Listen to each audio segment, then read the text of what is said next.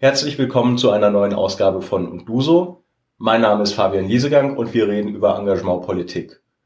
Und den Gast der heutigen Sendung, Dominik Eftschimen, habe ich eigentlich genau über dieses Thema kennengelernt, denn wir beide sind ehemalige BFD-Bundessprecher. BFD-Bundessprecher ist ein Amt, was jedes Jahr neu belegt wird. Jeder, der einen Bundesfreiwilligendienst, also BFD, leistet, der hat die Möglichkeit, über eine Online-Wahl seine, ihre Vertreter, Vertreterinnen neu zu wählen. Sind immerhin 40.000 junge Menschen jedes Jahr, die das machen können. Und damit das Ganze auch gelingt, diese Amtszeit gibt es ein Einführungsseminar. Und auf diesem Seminar sind wir gerade zum ersten Mal mit Sprechern aus drei ehemaligen Generationen, Dominik, Mattea und ich. Und wir haben uns überlegt, es ist einfach eine wahnsinnig tolle Gelegenheit, mal aus der Perspektive heraus einen Podcast zu machen, Entstanden sind zwei Teile. Den Einstieg macht heute Dominik. Und ja, wir gehen so ein bisschen zurück in die Kindheit, weil Dominik ein tolles Projekt begleitet zum Thema Demokratiebildung. Und wir reden über die Rolle, die Schule in diesem Prozess einnimmt. Wir wünschen euch auf jeden Fall viel Spaß. Wir befinden uns im schönen Seminarhaus in Schleife, das ist in Sachsen und ja, sind hier seit zwei Tagen an der Übergabe des Bundessprecheramtes für die BFD-Bundessprecher. Es gibt jede Menge kreativen Input von kreativen Köpfen und einer von diesen kreativen Köpfen ist Dominik F. Schimmen. Ich hoffe, das war jetzt richtig ausgesprochen. Ja. Und ich habe dich jetzt nicht nur als kreativen Kopf und Inputgeber kennengelernt, sondern ich glaube auch als Menschen, der in verdammt vielen Sachen sehr engagiert ist. Das äh, mag stimmen, ja, da hast du recht.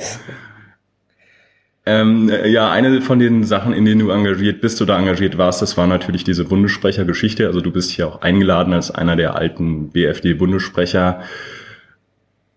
Jetzt weiß ich nicht, was machst du sonst noch so? Also ich glaube, du machst wirklich viel, du studierst Politik. Genau, ich studiere Politikwissenschaften, Soziologie und Humangeografie. Die meisten fragen immer, warum denn eigentlich so viel und wie geht das denn eigentlich alles zusammen? Ähm, geht dadurch, dass wir in Bonn den Bachelor kombiniert studieren können und dadurch passt das alles. Also da schon mal drei Fächer.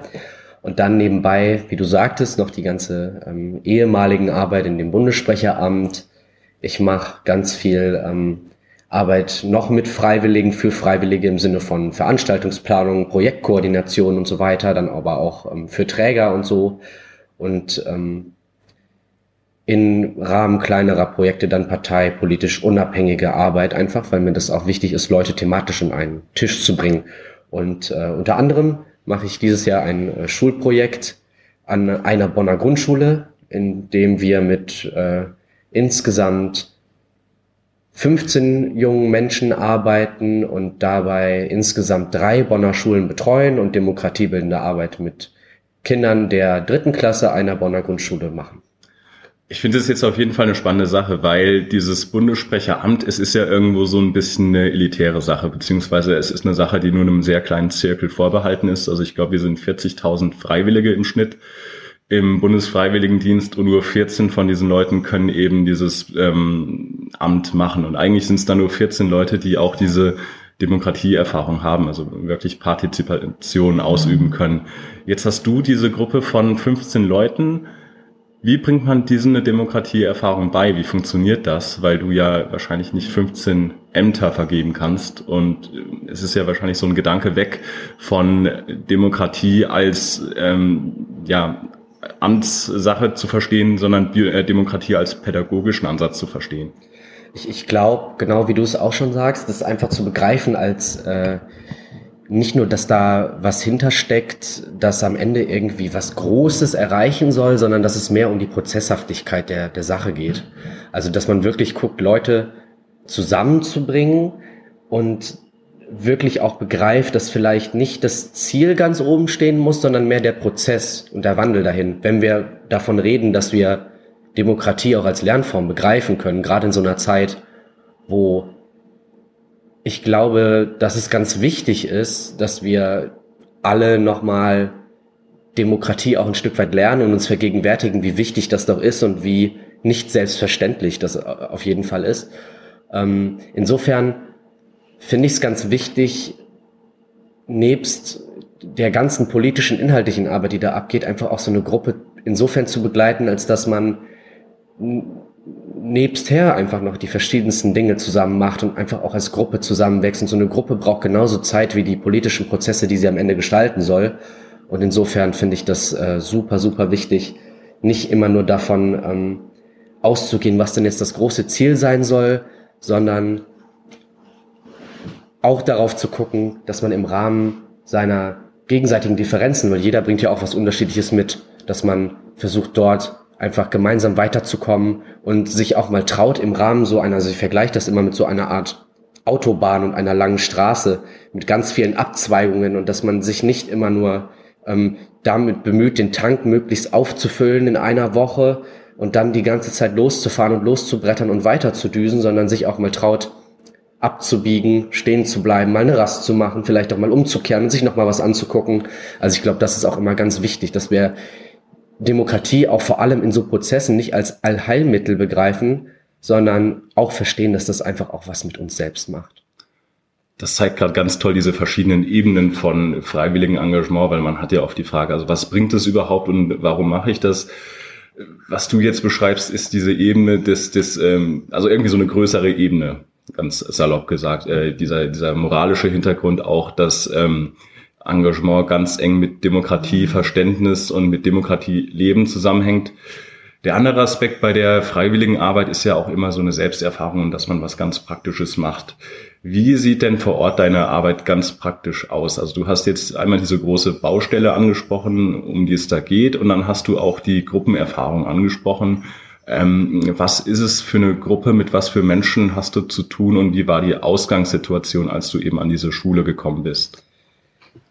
Die Leute, mit denen wir arbeiten, beziehungsweise die Kinder, mit denen wir arbeiten, sind acht bis neun Jahre alt, also eine klassische dritte Klasse einer Grundschule, wobei wir sehr viele Kinder in dieser Klasse haben, die eben Fluchthintergrund haben und dadurch teilweise auch, weil sie erst Deutsch lernen mussten, ankommen mussten, was natürlich selbstverständlich ist, dass man auch erstmal nach traumatischen Erfahrungen ankommen und klarkommen muss vor allem und Fuß fassen muss in so einer Gesellschaft die sind dementsprechend einfach auch ein bisschen älter. Also wir haben auch eine Elfjährige dabei, was für eine dritte Klasse jetzt in Deutschland ein bisschen arttypisch vielleicht erscheinen mag, aber die sich auch genau dort super wohlfühlt und auch aufgrund ihres Altersunterschieds gar keine Problematiken hat.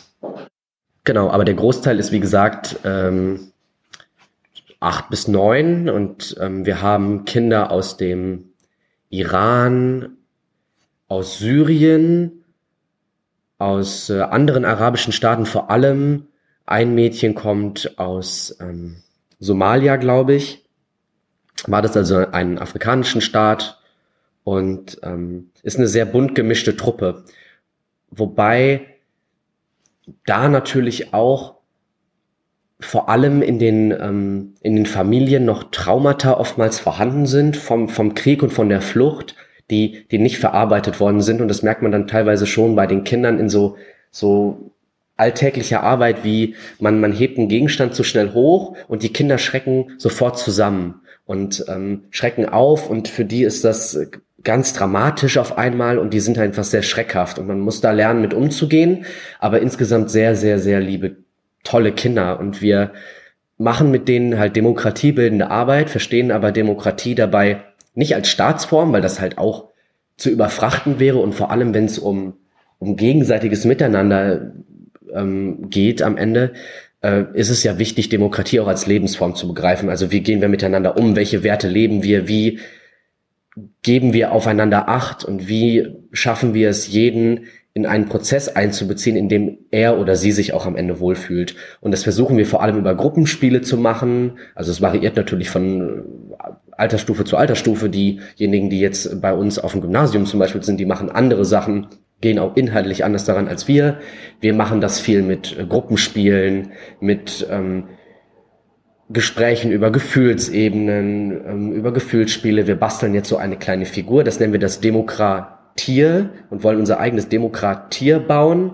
Ähm, mit ähm, zum Beispiel einer Styroporkugel als Kopf und dann kommen Gefühle, die du empfindest oder Eigenschaften, die dich ausmachen, so als ähm, kleines Zahnstöcherchen kommen dann daran. Und so wollen wir das halt einfach sehr spielerisch vermitteln. Mit Teambuilding-Aufgaben, mit, ähm, die Kinder haben sich zum Beispiel Malen gewünscht. Also ist auch immer so, dass wir auf das eingehen, was die Gruppe wirklich möchte und versuchen das halt in unser Konzept umzusetzen. Dabei verstehen wir das halt nicht als geschlossenen Prozess, sondern versuchen, das möglichst flexibel zu gestalten, so dass wir, wie ich eben sagte, auch mal auf dieser Autobahn abbiegen können, stehen bleiben können, wie auch immer. Genau. Was ist denn das Resultat sozusagen für die Kinder? Also wenn ich mich jetzt in diese Lebenswelt von diesem, weiß nicht, zehnjährigen Kind hineinversetze und ähm, dann jetzt überlege, wie hat sich Schule früher in meinem Heimatland angefühlt und wie fühlt sich Schule jetzt an? Ähm, das Projekt, das du eben beschreibst, welchen Einfluss hat das eben auf dieses kindliche Erleben? Ich glaube, auf das kindliche Erleben insofern, dass es ähm, viel mehr darum geht, das Gefühl zu bekommen, gehört zu werden und wahrgenommen zu werden vor allem. Viele Kinder spiegeln zurück, dass zum Beispiel über Gefühle in der Klasse nicht so gut gesprochen werden kann und dass sie sich deswegen sehr, sehr glücklich darüber fühlen, dass ähm, sie hier einen Raum bekommen, in dem sie mit uns ganz offen über Gefühle sprechen können. Die Hemmschwelle ist natürlich auch ein bisschen niedriger, weil wir einfach viel jünger sind als so eine Lehrerin und auch in einer ganz anderen Rolle agieren. Und insofern glaube ich, ist es bei uns nicht so sehr dieses Viva-Schule, zum Beispiel in Syrien oder Schule jetzt hier im Vergleich, sondern mehr, wie werde ich in diesem Konstrukt Schule selbst überhaupt wahrgenommen und was zähle ich mit meinen eigenen Stärken, was zähle ich mit meinen eigenen Überzeugungen, was ist das überhaupt wert? Ist das etwas, das in der Gruppe ähm, Berechtigung hat und Bestand hat und mit dem man arbeiten kann oder geht das irgendwie in Mehrheitsentscheidungen unter? Weil Demokratie ist ja keineswegs immer nur eine Mehrheitsentscheidung. Das ist ja eine Form. Es muss ja nicht die Hauptform sein. Es gibt ja auch konsensuale Entscheidungen. Und es gibt ähm, dann bei uns den, den ähm, Ansatz, dass wir immer erst versuchen, Konsens zu bilden und erst das allerletzte Mittel eine Mehrheitsentscheidung ist, so dass man wirklich auch über über ähm, Diskrepanzen spricht und guckt, ist das wirklich eine Diskrepanz oder kann man das irgendwie ausklamüsern oder verbinden? Und die Kinder, das kriegen wir oftmals mit, kriegen viel zu wenig gesagt, dass das, was sie interessiert und dass das, was sie sind, gut so ist und dass das reicht und dass das was wert ist. Und gerade auch dadurch, dass sich die Schule, in der ich das mache, in einem sozialen Brennpunkt befindet, was nochmal eine Sonderstellung ist, ist natürlich das, das äh, Stigma, was dieses Viertel angeht und diese Schule, sehr, sehr viel größer. Wir haben zum Beispiel von Schülerinnen und Schülern gehört, die extra nicht in dem Stadtteil zur Schule gegangen sind oder nicht auf eine Schule in diesem Stadtteil geschickt wurden, weil es hieß, dass man mit dem Stadtteilnamen im Namen der Schule schlechtere Chancen auf einen späteren Ausbildungsplatz oder Job hat. Und das sind natürlich schon Tendenzen, wo ähm, Entfremdung auch beginnt. Einfach weil ich mich äh, von, von dem Stadtteil entfremde, auf der einen Seite räumlich gesehen, aber gleichzeitig auch ein Stück weit von der Gesellschaft, weil ich einfach das Gefühl bekomme, wenn ich dort bin, wo ich bin, bin ich nicht genug. Und ich muss zwangsläufig woanders hingehen. Ich muss mich bewegen. Ich muss irgendwo anders hin. Und das, so kommt man ja auch nie an. Und so versuchen wir wirklich mit sehr projektbezogener Arbeit, die aber auch auf eine Gefühls, Lage ähm, abzielt und versucht, die Kinder dort abzuholen, wo sie sind. Damit versuchen wir vor allem zu arbeiten.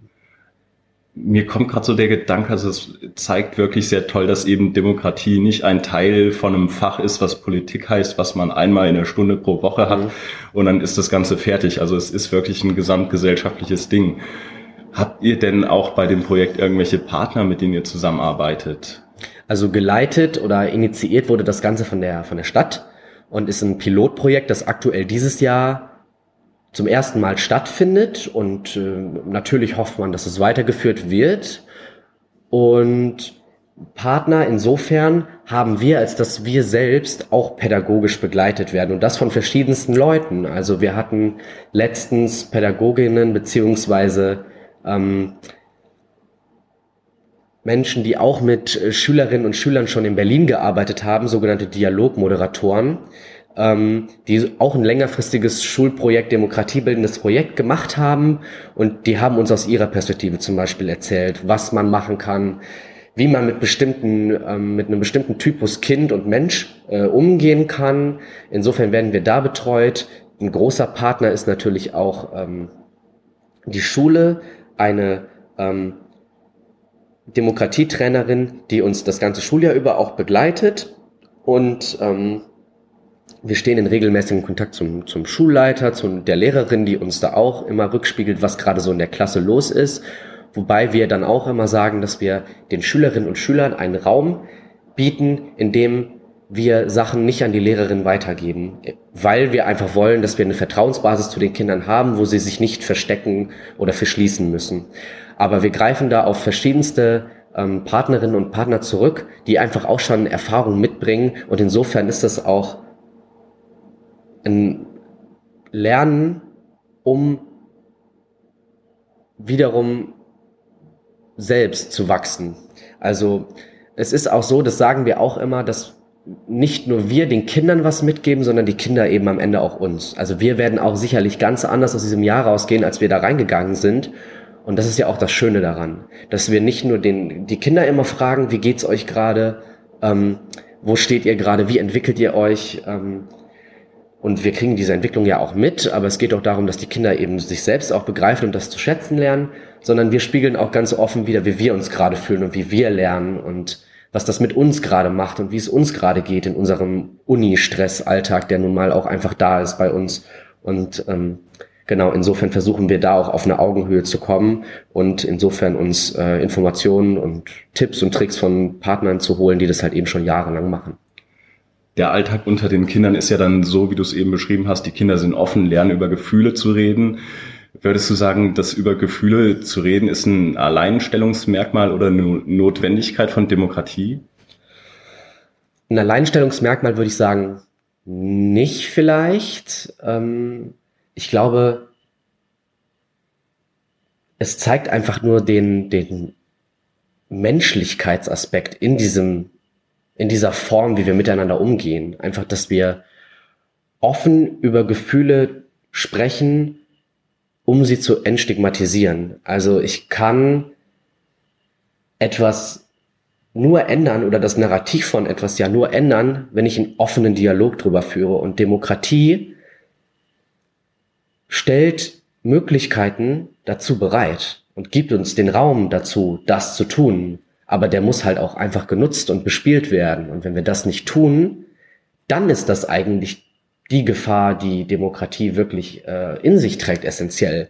Ich ähm, glaube nicht, dass Demokratie dadurch gefährdet wird, dass wir äh, uns plötzlich auf was anderes konzentrieren, sondern dass wir die Möglichkeiten und die Chancen, die Demokratie bietet, einfach nicht genügend nutzen.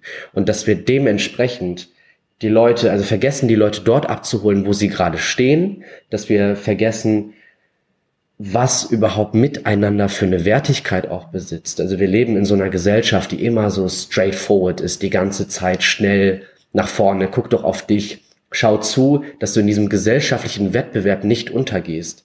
Und dabei vergessen wir viel zu sehr, was wir gewinnen könnten, wenn wir andere mitnehmen. Wir haben jetzt auf jeden Fall sehr viel über Kompetenzen von Kindern geredet, ähm, die wichtig sind. Du hast gesagt, es gibt noch diese Demokratietrainer, die ab und zu kommen. Genau, also ja. es gibt verschiedene, oder die Annahme ist, es gibt verschiedene Kompetenzen, die wichtig sind, um demokratiefähige Menschen zu bilden. Punkt.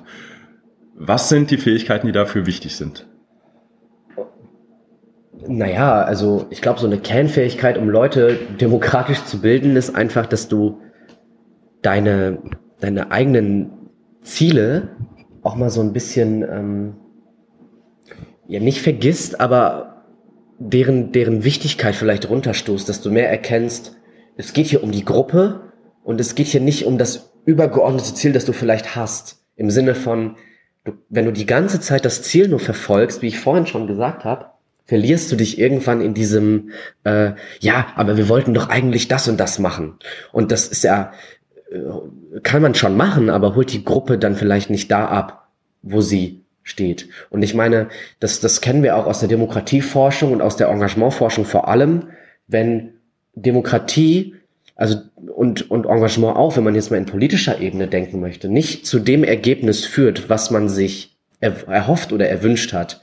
Und wenn man nicht das Gefühl hat, dass man selbst was bewirken kann und dass die eigene Stimme, das eigene Engagement was wert ist und zu einer Veränderung positiv auch beiträgt, sowohl in individueller als auch in gesellschaftlicher Hinsicht, führt das zur Entfremdung. Und das darf man nicht vergessen. Von daher muss man sich da A, glaube ich, den Prozess offen halten, um einfach auch ähm, Lernräume zu schaffen, indem man es schafft, dass die Leute sich auch selbst immer wieder verorten können. Und man muss auch einfach dafür sorgen, dass man Perspektive schafft bei dem Ganzen. Dass man wirklich offene Räume schafft mit der Gruppe zusammen, in der man auch klar kommuniziert, was jetzt auch bei rauskommen soll und dann vor allem auch vielleicht auch eine Langfristigkeit schafft. Nicht nur auch bei einem Einjahresprojekt jetzt wie in der Schule zu sagen, nach einem Jahr ist der Cut, sondern dass ähm, man vielleicht auch klar kommuniziert, da werden Grundsteine gelegt, die auch in Zukunft noch ganz viel wert sein werden. Also lernen und was das Gelernte hört ja nicht auf an dem Zeitpunkt, an dem du aufhörst zu lernen. Und ich glaube, es ist auch immer ein Teil des Lernens, ist meiner Meinung nach, dass du Leuten die Perspektive gibst, dass eben das Gelernte in Zukunft nicht an Bedeutung verliert. Ich glaube, das ist ganz wichtig. Irgendwie sind wir beide ja biografisch genau an diesem Punkt. Also was du sagst, ähm, langfristig zu lernen, langfristig sich beteiligen und an Gesellschaft teilhaben zu wollen. Also wir sind hier gerade auf dem Bundessprecher-Übergabeseminar. Wir sind beide Bundessprecher außer Dienst. Also wir haben das irgendwie gemacht und ich weiß nicht, wie das bei dir war. Ich habe als Kind diese Bildung, wie du es geschildert hast, nicht erfahren. Also es kam später irgendwann dazu. Ja. Und dann ist natürlich die Frage, also wie erreicht man die Leute, die diese Bildung nicht erfahren haben oder soll man die erreichen? Soll man von den Leuten erwarten, dass sie zusätzlich zu ihrer Ausbildung, zum Studium oder so sich abends noch hinsetzen und sich in irgendwelchen Vereinen oder in politischer Arbeit engagieren? Also ich glaube, das sind, das sind so mehrere Ebenen. A, glaube ich, dass man die Leute abholen muss, aber da, wo sie stehen, und nicht da, wo man sie haben will. Das ist, glaube ich, ganz wichtig. Und das ist schon der erste Punkt, wo man sich ja auf eine Ebene auch begibt, auf der man sich einfach auch einlassen muss, als jemand, der vielleicht demokratiebildende Arbeit machen möchte. Ähm, zweiter Punkt, den du angesprochen hast, das finde ich auch ganz wichtig ist, dass wir aufpassen, dass wir das ganze Demokratieding und auch sich, sich einzusetzen für die Gesellschaft nicht überfrachten. In dem Sinne von, ich, ich fordere, dass du ein gutes Studium machst, dann fordere ich noch, dass du dich engagierst, dass du dich für Demokratie einsetzt, dass du was weiß ich auch immer machst. Aber das überfordert sowohl am Ende des Tages dich als vielleicht auch die gesamte Sache und trägt dann dem Engagement oder diesem demokratischen ähm, Engagement, das man dann eben machen möchte, trägt es nicht mehr Rechnung, weil ich ähm, mich nicht mehr vielleicht darauf einlassen kann und da dann auch wirklich äh, vergesse, wo denn einfach auch mein, mein Fokus liegt. Also du kennst das bestimmt sicherlich selbst, wenn du irgendwie die ganze Zeit was machen willst, aber mit dem Kopf eigentlich woanders bist, weil du das noch machen musst und da kommt ja selten was Gutes bei raus. Also mir geht das ganz oft so und dann ähm, kann ich auch einfach besser mich konzentrieren auf Sachen, wenn ich weiß, das eine ist, ist abgesichert oder das andere ist schon abgearbeitet. Das ist ja auch in gesellschaftlicher Perspektive so, dass viele Menschen ähm, sich ähm, Gedanken darüber machen, dass Engagement vielerorts gefordert wird und dass auch im Rahmen des Rechtsrucks in Deutschland immer lauter wird, man müsse sich engagieren und Engagement ist total wichtig, was ja stimmt. Gleichzeitig braucht man ja fürs Engagement selbst aber Ressourcen, die es dir ermöglichen, das zu tun ähm, zum Beispiel Geld, Sozialkapital im Sinne von äh, sozialen Bindungen, Vertrauen, dass du irgendwie aufbauen kannst, zwischenmenschlich und dann auch in der Einsatzstelle oder was weiß ich, zum Beispiel, wenn du bei der täglichen Essensausgabe hilfst, dass du dich mit den Leuten gut verstehst und so, dass da auch vielleicht pädagogisch gearbeitet wird, dass sich das Gruppenklima einfach verbessert und so. Also da gehört halt echt viel zu, was äh, auch dem Individuum erstmal zuträglich gemacht werden muss, sodass irgendwie Demokratie oder der Einsatz für Demokratie äh, langfristig gelingen kann. Ich glaube, das ist ganz wichtig. Man hört ja auch ständig diesen Satz von diesen schönen dicken Brettern. Also ich glaube, das ist auch wichtig, Menschen eine Perspektive zu geben, also zu zeigen, dass man, dass man eine Wirkung hat und ähm, also dass das Handeln eine Wirkung hat ähm, und die Energie, die man da reinsteckt, ich weiß noch, bei mir war das so, wo wir in diesem Bundessprecheramt, äh, mein Jahrgang gewesen ist, das war 2018, wir hatten Phasen, also da hätten wir eigentlich noch einen Assistenten gebraucht, der uns äh, Texte schreibt und so weiter. Mhm. Ähm, weil es halt wirklich so viele Baustellen gab und wir hatten aber auch nicht die Unterstützung. Also ich finde das Spannende bei diesen, bei politischer Arbeit ist oftmals so, dass du keinen Fahrplan hast. Ja. Zumindest ging es mir so. Bei einer Ausbildung, da hast du äh, deine To-Do-Liste und du weißt, wenn du einen Beruf erlernst, was auf dich zukommt, was dich erwartet. Und äh, in der Engagementarbeit ist es meiner Meinung nach oftmals so, dass du dich jeden Tag neu erfinden musst. Die Felder, in denen du arbeitest oder die, die Sachen, es gibt niemanden, der diesen Weg schon mal gegangen ist. Ja. Und ähm, eben diese Erfahrung ist auch eine Motivation, also dass man, dass man irgendwo sagt, man erlernt neue Kompetenzen eben dadurch, dass ich mich selbst erfinde, dass ich jetzt aus irgendeiner Sache, aus einem Problem, was ist, was äh, also was ich als Problem empfinde, dass ich anfange, da was zu entwickeln oder weiß nicht, hast du diese Erlebnisse auch? Total, ich habe das auch gemacht. Also genau so habe ich es auch erlebt, wie du es äh, gerade geschildert hast. Und ich finde es aber auch ganz wichtig, dass man dann ähm, also sagt auch, vielleicht muss man nicht die dicken Bretter bohren, sondern kleine Holzklötze aufeinandersetzen, die man irgendwie irgendwo raussägt. Im Sinne von wie so ein Lego-Türmchen. Man setzt ein Fundament und packt immer wieder ein paar Steine drauf und so. Und wenn man irgendwie keine Lust mehr auf Rot hat, dann packt man ein bisschen Weiß da rein. Oder wenn man keine Lust mehr auf einen Turm hat, ja mein Gott, dann baut man halt, keine Ahnung, das um und macht ein, macht ein Haus mit Garten draus oder so.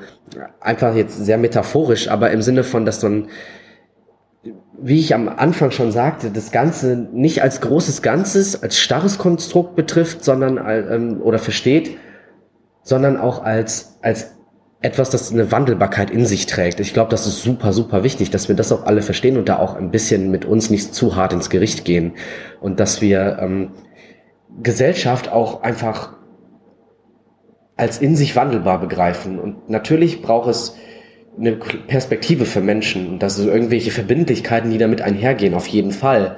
Nur die Frage ist ja, wie man das Wording gestaltet so. Vielleicht sagt man nicht, dass man ähm, die Welt retten muss, sondern man sagt, dass man öfter mal ein Lächeln schenkt. Also es ist halt so, ne, wie gehe ich daran?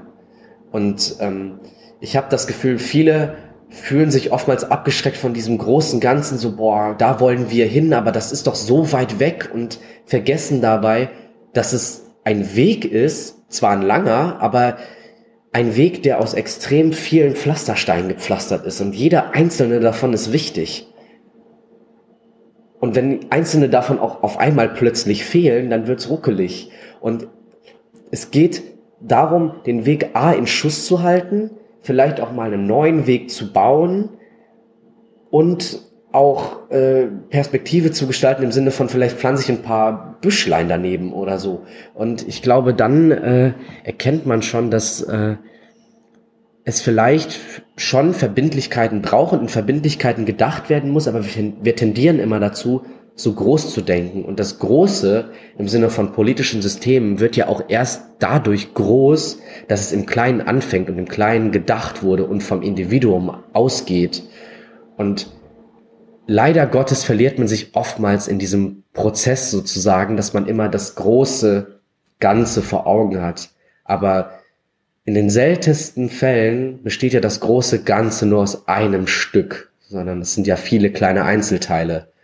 Und es ist, glaube ich, an unserer Aufgabe oder auch an, an uns gelegen im Sinne von Menschen, die in einer Gesellschaft leben, in einer demokratischen Gesellschaft, dass wir einander bewusst machen, dass jeder Einzelne ein kleines Teilchen zu unterschiedlichen Sachen beizutragen hat und dass es da ohne dieses Teilchen gar nicht gehen will. Du hattest es vorhin auch mal gesagt, also es gibt ja diese verschiedenen oder sicherlich verschiedenen Vorstellungen von dem, was Engagement ist. Also das muss ja nicht unbedingt sein, dass man wirklich jetzt was total Elitäres macht und ähm, wie du wie du sagtest, das mit dem Lächeln der Welt schenken. Wenn du jetzt an deine Zeit zurückdenkst oder du bist ja bist ja nach wie vor noch engagiert mhm. und das in Stunden benennen müsstest, wie viel du da rein investierst, könntest du es machen? boah, ich glaube, auf so eine Woche gerechnet, Mhm. Schwierig, weiß ich ehrlich gesagt nicht. Das äh, variiert immer so ein bisschen. Ich habe mehr so das Gefühl, dass ich ähm, das nebenbei, neben vielen anderen Sachen mache und das dadurch oftmals verschwimmt, was auch gefährlich ist, ehrlich gesagt, weil du ständig unterwegs bist und ständig irgendwie, du kannst ständig irgendwie arbeiten, hast das Handy ständig in der Hand, du kannst ständig irgendwas tippen, E-Mails schreiben, dir was überlegen, und ich meine, der Kopf, der macht ja sowieso selten Pause. Ich könnte das, glaube ich, nicht in Stunden benennen, aber da geht immer noch viel rein, aber viel weniger, als ich das früher mal gemacht habe. Weil es einfach auch, ich mache jetzt, mein Fokus liegt halt auf anderen Sachen, auf dem Studium vor allem. Und ähm, das ist auch einfach gesünder so. Ich glaube, man darf da auch echt nicht zu hart mit sich selber sein. Ähm, es ist auch wichtig, nebst all dem Anspruch, die Welt zu verändern oder den Wandel im Großen wie im Kleinen anzustreben, dass man sich selbst nicht verliert auf diesem, auf diesem Weg und dass man selbst auch mal sagt, jetzt ist auch mal Schluss und jetzt klappe ich mal den Laptop zu und jetzt gehe ich mal ins Bett und ähm, lass gut Ding ähm, mal weilen und äh, mach morgen weiter. Also ich äh, glaube, dass äh, viele da mit sich selbst zu hart ins Gericht gehen und dann das Gefühl haben, sie müssten immer weitermachen. Aber das mache ich mittlerweile nicht mehr und das fühlt sich auch für mich einfach gesünder an. Es ist tatsächlich so eine Feststellung, die ich hier auf diesem Seminar auch gemacht habe. Also du hast ein paar wenige Leute, die sozusagen mit diesem Virus infiziert sind, also sich zu engagieren und die nehmen dann ein Amt nach den anderen ähm, wahr, was natürlich jetzt nicht schlecht ist. Wie, wie war das bei dir? Also wir hatten ja eben schon so ein bisschen, du hast ja, glaube ich, auch nicht in der Schule dieses klassische, also das, wie du es jetzt in dem Projekt machst, das hast du nicht gelernt. Genau, ja. Wie war denn dein Weg zum Engagement? Also du bist ja BFD-Sprecher geworden, auch indem du ein BFD gemacht hast. Genau. Hast du davor schon irgendwie was gemacht? Konkret habe ich davor politisch nichts gemacht. Okay, wenn man jetzt Klassensprecher und so mal dazu zählt, dann könnte man sagen, das ist schon politisch und im Generellen ist ja alles politisch. Äh, aber ich habe vorher nicht so viel gemacht und habe mich komischerweise mit dem Aufruf zur Wahl aber irgendwie auch direkt berufen gefühlt, weil mich das angesprochen hat, weil ich mir dachte, hm, ja, hast du doch Bock drauf und kannst dir voll gut vorstellen. Und ähm, dann habe ich es einfach gemacht. Aber vorher, also ich war immer schon ein sehr politikinteressierter Mensch, aber es war auch keineswegs so, dass ich äh, immer schon Politikwissenschaften studieren wollte. Also ich wollte nie, äh, ich wollte nicht mal studieren eigentlich. Das war auch gar nicht auf meiner Agenda. Und insofern hat äh, der BFD und dieses ganze thematisch abgeholt zu werden und zu sehen, dass man mit themenbezogener Partizipation was verändern kann, das hat mich komplett abgeholt. Und dann habe ich gesagt, ich möchte das A weitermachen, solange es mir Spaß macht. Das ist ja auch der wichtige Faktor. Deswegen bleibe ich dabei. Wenn es mir keinen Spaß machen würde, wäre ich schon längst äh, weg hier. Aber mir macht's immer noch Spaß und das ist insofern, glaube ich, auch das Schlüsselelement, was mich hier hält.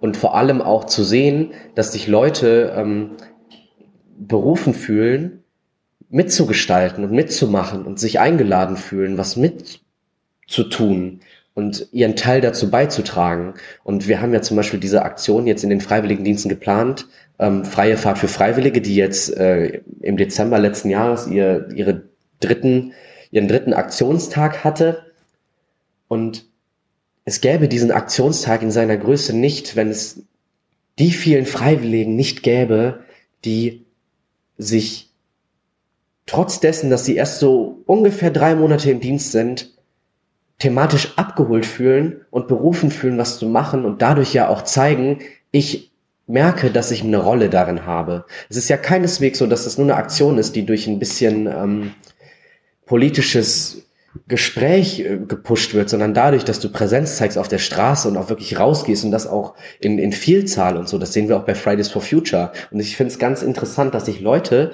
durch das Thema und durch einen persönlichen Bezug auf einmal berufen fühlen dazu, ähm, mitzumachen und dadurch auch ihre Rolle im politischen Prozess wieder zu erkennen.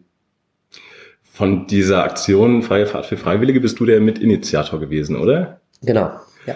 Es zeigt auf jeden Fall, jetzt mal wieder zurück zu dieser Metapher von den dicken Brettern eben, wie man, wie man an so einem Brett zumindest mal sägt oder also es anbohrt.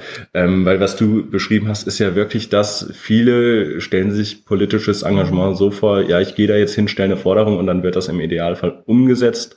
Funktioniert meistens nicht.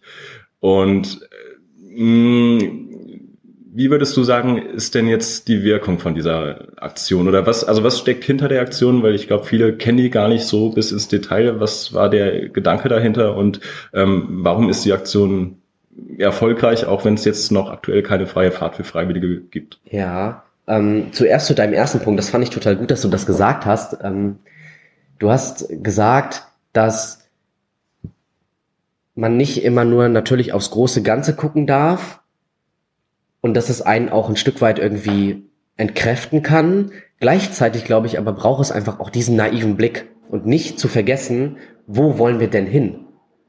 Also das darf man, glaube ich, nicht verlieren. Es ist wichtig, immer auch darüber zu sprechen, wo wären wir denn gerne? Wo möchten wir am Ende stehen? Und ähm, das wollte ich äh, nur noch dazu sagen. Und zu Freie Fahrt für Freiwillige, genau, ist eine Aktion, die sich innerhalb der Freiwilligendienste auf Basis dessen gebildet hat, dass Freiwillige gesagt haben, wir fühlen uns dadurch, dass wir ein Taschengeld von 400 Euro bekommen, so roundabout, für manche weniger, für manche ein bisschen mehr, ähm, fühlen wir uns dadurch äh, in unserer Ausgestaltung des Lebens beschnitten, dass wir nur äh, dass uns nur ein Prozentsatz davon äh, oder ein, ein Teil davon übrig bleibt, dadurch, dass wir eben so viel Geld für ÖPNV zahlen müssen. Das ist im Endeffekt erstmal kein Problem, denkt man sich. Das ist ja eine Dienstleistung und man zahlt dafür, okay. Aber wenn du dir überlegst, 30 Prozent deines Gehalts müsstest du abgeben dafür, dass du überhaupt erst zur Arbeit kommst, um dich für die Gesellschaft zu engagieren, was ja auch noch im aktuellen gesellschaftlichen Kontext gefordert wird. Man spricht im Sozialstaat ja immer auch vom Fördern und Fordern, was man als äh, Aussage auch kritisieren kann, aber du fragst dich natürlich schon, wenn es irgendwie gefordert wird, dass du dich engagierst und wenn es als erstrebenswert gilt, wo ist denn dann auch die Förderung? Wo werde ich denn unterstützt? Und viele hatten das Gefühl, sie werden dadurch einfach sehr eingeschränkt, dass die Ticketpreise so hoch sind und sind dann ähm, haben wir eine, ähm, sind dann schlussendlich, als wir die Aktion entwickelt haben und uns gedacht haben, wo wollen wir denn hin, ähm, auf die Straße gegangen im Rahmen eines Aktionstages am Internationalen Tag des Ehrenamtes, der ist am 5. Dezember und haben bundesweit, vor allem in Berlin natürlich, ähm, für vergünstigte Freiwilligentickets ähm, demonstriert. Das ist sowas zum Beispiel wie entweder gibt es ein eigenes Freiwilligenticket oder aber Freiwillige werden ähm, in sowas wie Schülerticketvergünstigungen aufgenommen. Betrifft aber auch indirekt natürlich so Themen wie Anerkennungskultur an sich im Sinne von Vergünstigungen in Museen und allen möglichen öffentlichen Bereichen. So war das äh, gedacht und freie Fahrt für Freiwillige hatte einfach die Leute am meisten abgeholt. Und es ist ja auch wirklich eine, eine ähm, Methode, die sehr nah an der Lebenswelt von Freiwilligen ist, weil das ist ja, glaube ich, was wir jetzt eben schon besprochen haben. Also wenn du einen Freiwilligendienst in Vollzeit machst mit 40 Stunden, dann hast du auch nicht mehr wirklich die Kapazitäten, dich auf politischer Ebene ähm, für so ein Ticket zu engagieren. Und dann ist eine Demonstration, wo jetzt Anwesenheit ausreicht, total ja. eigentlich tatsächlich ein gutes Instrument. Ja. Der ähm, aktuelle Stand von der Aktion, also kann man sagen, dass die in den politischen Diskurs wahrgenommen wird? Auf jeden Fall wird sie wahrgenommen. Sie wird nicht nur wahrgenommen, sie wird sogar umgesetzt. Also wir haben bis jetzt durch ähm, Initiativen in verschiedenen Bundesländern erreicht, dass tatsächlich flächendeckend Sparcards oder ein Euro pro Tag Tickets zu so einer Pauschale ähm, Freiwillige mit einem vergünstigten oder zu einem vergünstigten Satz fahren dürfen. Das ist zum Beispiel in Hessen der Fall, wo es ein 1-Euro-Ticket pro, also ein Euro pro Tag Ticket äh, für Freiwillige und ehrenamtlich Engagierte gibt und Freiwillige sind da mit einbegriffen. Und das ist auf Initiative und politischen Druck auch ähm, diese Aktion mit verankert worden in diesem Gesetz, was auf äh, hessischer Landesebene da ähm, dann ähm, verabschiedet wurde.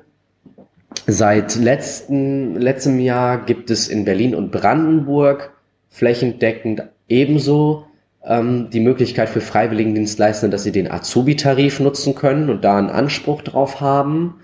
Wir haben in Nordrhein-Westfalen unter anderem ähm, eine Petition eingereicht, mit der sich ähm, der Landtag befassen muss, weil er eben eine gewisse Größe hat. Äh, die Petition hat, glaube ich, über 10.000 Unterschriften und insofern müssen äh, die nordrhein-westfälischen Landtagsparteien sich damit befassen. Aber auch in vielen anderen Bundesländern ist äh, ebenso eine Petition gestartet worden ähm, und weiß die Politik auch schon davon Bescheid.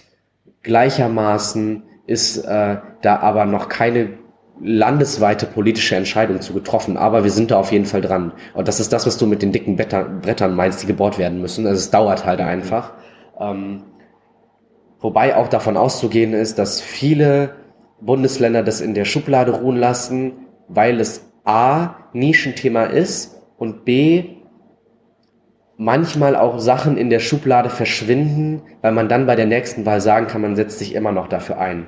Gegen das eine können wir nichts machen, aber gegen das andere haben wir zum Beispiel in der Hand, dass dieses ganze Thema freie Fahrt für Freiwillige beziehungsweise vergünstigte ähm, ÖPNV in so Diskurse wie soziale Mobilität reinspielt, der immer wichtiger wird, in so Diskurse reinspielt wie Klimagerechtigkeit oder in äh, Klimaschutz, was immer wichtiger wird. Und insofern steht der politische Wind da enorm günstig und das wird wahrscheinlich, und das ist meine Prognose, bei der ich aber auch sehr optimistisch bin, dazu führen, dass noch viel mehr Bundesländer auf den Zug im wahrsten Sinne aufspringen und dann auch einfach vergünstigte Tickets für Freiwillige anbieten.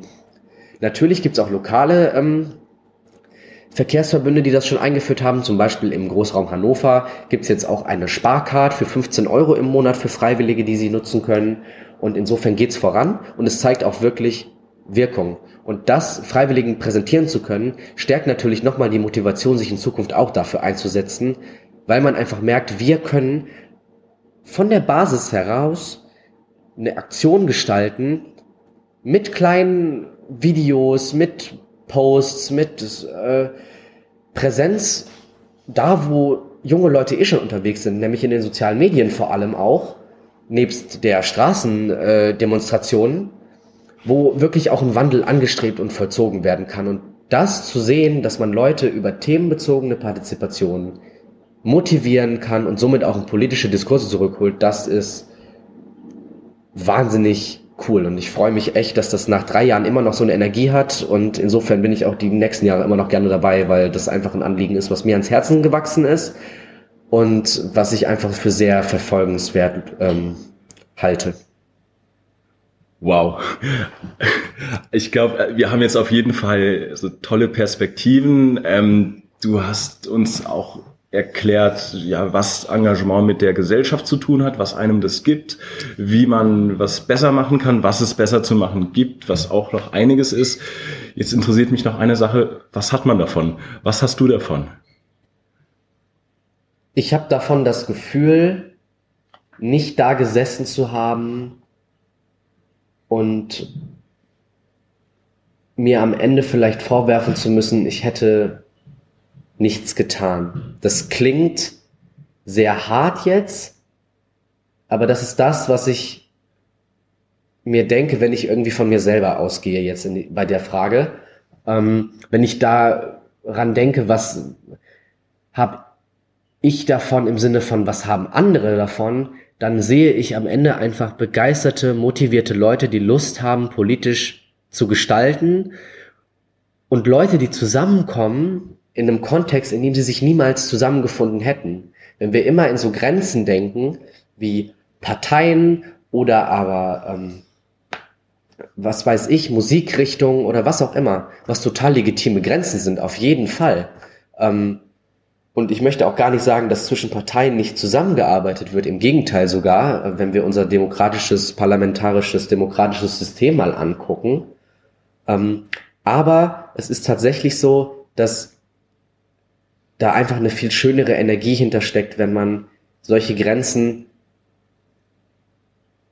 indirekt einfach auch aufweichen kann. Und ich bin auch so sehr daran gewachsen. Ich habe so viele unterschiedliche Leute kennengelernt aus den unterschiedlichsten Backgrounds, sei es bildungstechnisch, familiär, herkunftstechnisch. Und das ähm, macht mich zu einem offenherzigen Menschen. Also ich glaube, ich bin insofern daran gewachsen, als dass ich äh, gemerkt habe, wie wichtig es ist, über den Tellerrand hinaus zu gucken und wie wertvoll doch jeder Einzelne in unserer Gesellschaft ist und was äh, Vielfalt auch bezogen auf Meinungen überhaupt bedeutet und dass man so wertvoll vielfältig diskutieren kann und dass man Leute dort abholt, wo sie stehen und dass daraus einfach auch ein Wille entsteht, positiv in die Zukunft zu schauen, in der Zeit, wo es für viele nicht so einfach ist. Das, glaube ich, hat mir das gegeben. Ich hoffe wirklich, dass wir beide in Zukunft nochmal Raum haben werden für einen weiteren Podcast. Sehr gerne. Weitere, weil das sind schon wieder so sehr viele Themenfelder, über die man sehr lange reden könnte. Ähm, ich danke dir auf jeden Fall für das tolle Gespräch. Ich danke dir. Und wir werden uns sicherlich auf der einen oder anderen Veranstaltung nochmal sehen. Auf jeden Fall. Vielen Dank. Mach's gut. you